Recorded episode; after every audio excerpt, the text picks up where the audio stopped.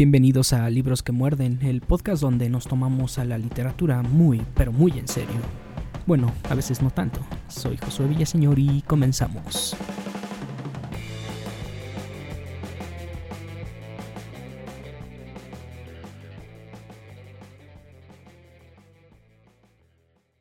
Un tópico cultural presente desde hace décadas, o mejor dicho, desde hace siglos en la sociedad, sin importar si hablamos de Oriente u Occidente, es el de que las mujeres siempre serán un misterio para el hombre. Se ha dicho que no es posible entenderlas, que poseen su propia lógica o que simplemente no poseen lógica alguna. Durante buena parte de mi adolescencia acepté sin reflexionar muchas de estas ideas, creyéndolas confirmadas cada vez que veía a alguna chica comportarse de una manera que consideraba extravagante, o cuando me veía siendo rechazado por alguna mujer y creía reconocerme en ese arquetipo del sujeto agradable y cariñoso que es un perfecto partido, pero que es votado sin consideración alguna por una mujer inconsciente, víctima de instintos oscuros e irracionales. Todas esas imágenes y estereotipos rondan el imaginario colectivo y sé que muchos hombres de todas las edades los han adoptado como elementos del filtro con el que perciben la realidad. En mi caso, por suerte, la educación y la experiencia me ayudaron a deshacerme poco a poco de esos nocivos estereotipos y de las ideas sexistas.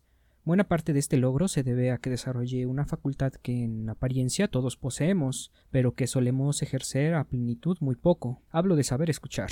William Cowper dijo que hablar no siempre es conversar, y en efecto, uno puede hablar sin parar y no prestar atención a los comentarios de nuestro interlocutor, pero cuando se hace caso, cuando el discurso presta atención a las ideas del otro, surge la conversación, el producto de dos o más mentes trabajando al unísono. La conversación requiere en primera instancia receptividad, y en este caso en particular, cuando conversas con una mujer y le preguntas sin tapujos lo que anhela, te das cuenta de lo poco que valen los estereotipos. La conversación honesta e inteligente exorciza al demonio del prejuicio, y al final uno termina como sabato, creyendo en el diálogo y la dignidad de la persona. Pero siendo más específicos, una de las primeras cosas que llamó mi atención de este ejercicio fue que las supuestas contradicciones y la falta de lógica que había considerado propias de las mujeres eran en realidad aspectos también presentes en los hombres. Genial, Josué, descubriste que las mujeres son seres humanos. Luego resolví la incógnita que aquejó a Freud durante toda su vida profesional. ¿Qué quiere una mujer? Podría ser aquí una larga perorata sobre el sinfín de cosas que puede buscar a lo largo de su vida una mujer, y recibir comentarios del tipo Hey, miren, un hombre blanco y heterosexual que cree saber lo que las mujeres quieren hizo un episodio de podcast. Pero sin ánimos de imponer mi opinión y aceptando que solo es eso, una opinión, y quizá una equivocada, diré que lo que las mujeres buscan puede resumirse en una sola palabra libertad. Libertad para estudiar una carrera o no hacerlo, para ser madre o no serlo, para salir de viaje o quedarse en casa viendo Netflix en vacaciones y etc.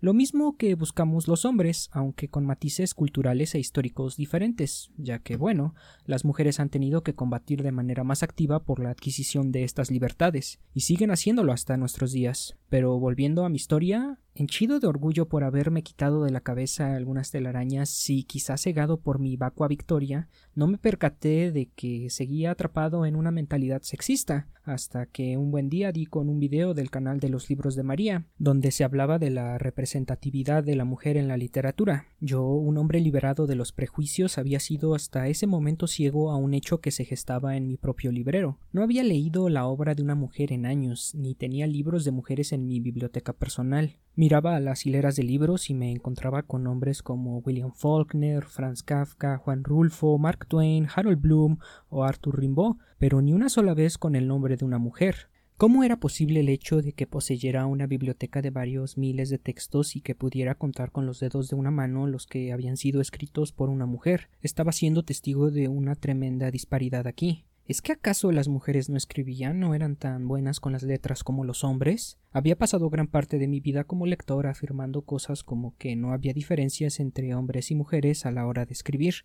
diciendo que había allá afuera mujeres brillantes que habían escrito obras maestras, y aun con ese discurso tan sensato en la práctica no me había detenido a leer libros escritos por mujeres.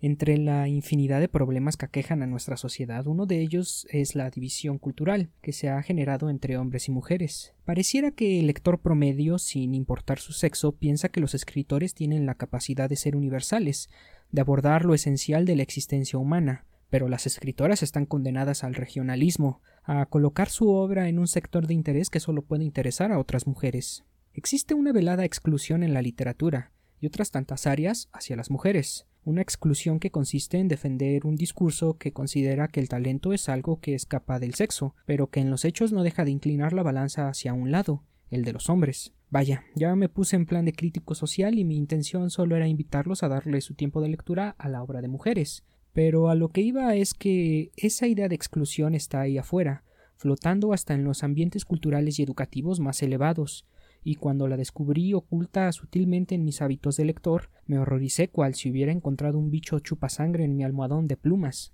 Han surgido en redes sociales algunas propuestas para combatir esta exclusión. Existe el reto de la comunidad de lectores de leer por seis meses solo libros de mujeres, aunque a mí me gustaría hacer una propuesta un poco más moderada, pero solo en apariencia he de decir. Mi recomendación es leer a una mujer y luego a un hombre, luego a una mujer y a un hombre, y así hasta que te mueras. Si en una ocasión lees dos libros escritos por hombres, luego lees dos de mujeres y viceversa.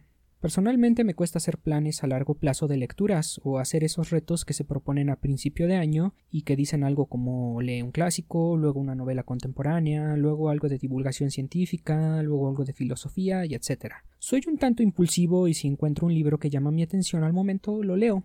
En otras ocasiones tomo un libro que lleva años en mi librero, por lo general, textos de los que ya sé algo y los dejé ahí esperando a que mis ánimos me indicaran que era el momento de darles una oportunidad.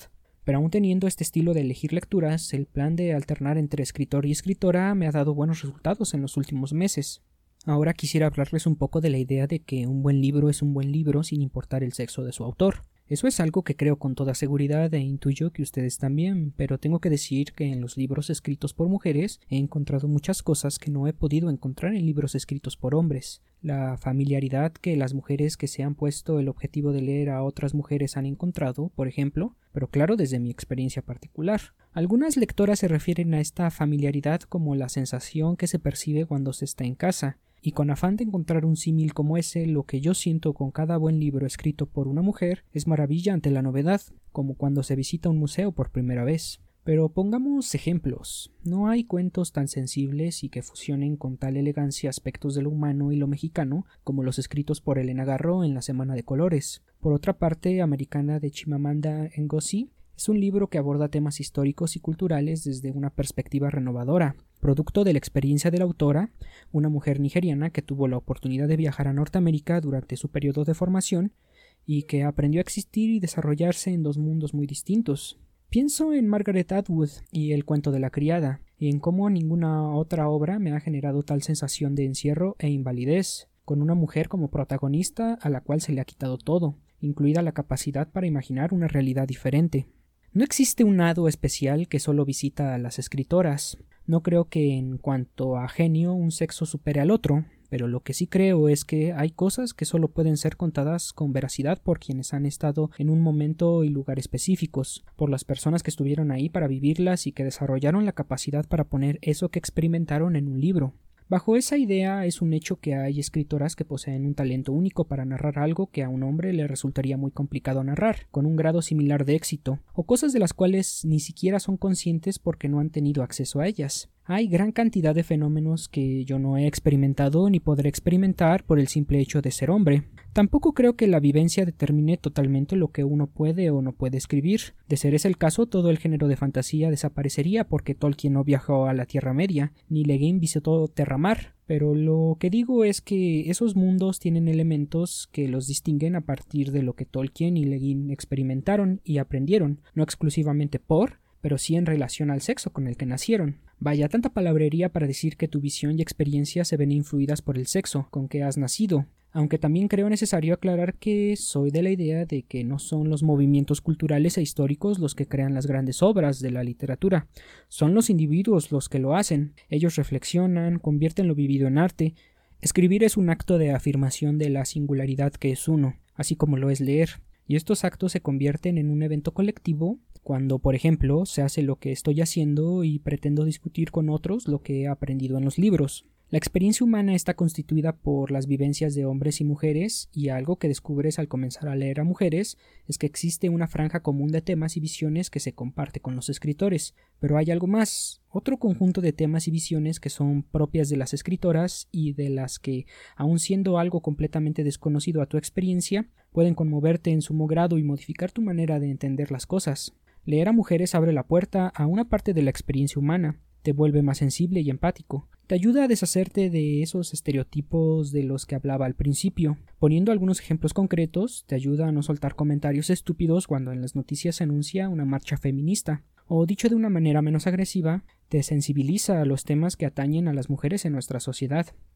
También hace que dejes de sentirte el protagonista de la historia universal y entiendes que hay ciertas cosas de las cuales solo puedes ser testigo y quizá participar pero desde una trinchera secundaria.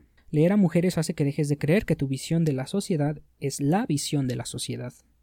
Que las mujeres pueden escribir cosas muy diferentes a lo que escriben los hombres y de un valor similar o superior es un hecho conocido desde hace siglos. Geoffrey Chaucer en Los cuentos de Canterbury, un libro del canon occidental escrito a principios del siglo XV, pone en la voz de uno de los personajes femeninos más fuertes de la literatura universal, la comadre de Bath, la siguiente frase por Dios, si las mujeres hubiesen escrito tantas historias como estos estudiosos enclaustrados, habrían relatado más perversión de los hombres que buenos hechos realizados por los hijos de Adán. Chaucer presagia una nueva era a través de este personaje, una era de la que me siento feliz de poder ser testigo, la era de la conversación, del entendimiento mutuo, un momento histórico donde la búsqueda del humano en la filosofía, el arte y las ciencias es un trabajo en conjunto entre hombres y mujeres lúcidos. Gracias por escuchar este episodio de Libros que Muerden. Si te gustó, comparte y dale clic a la campanita para que no te pierdas de los nuevos episodios.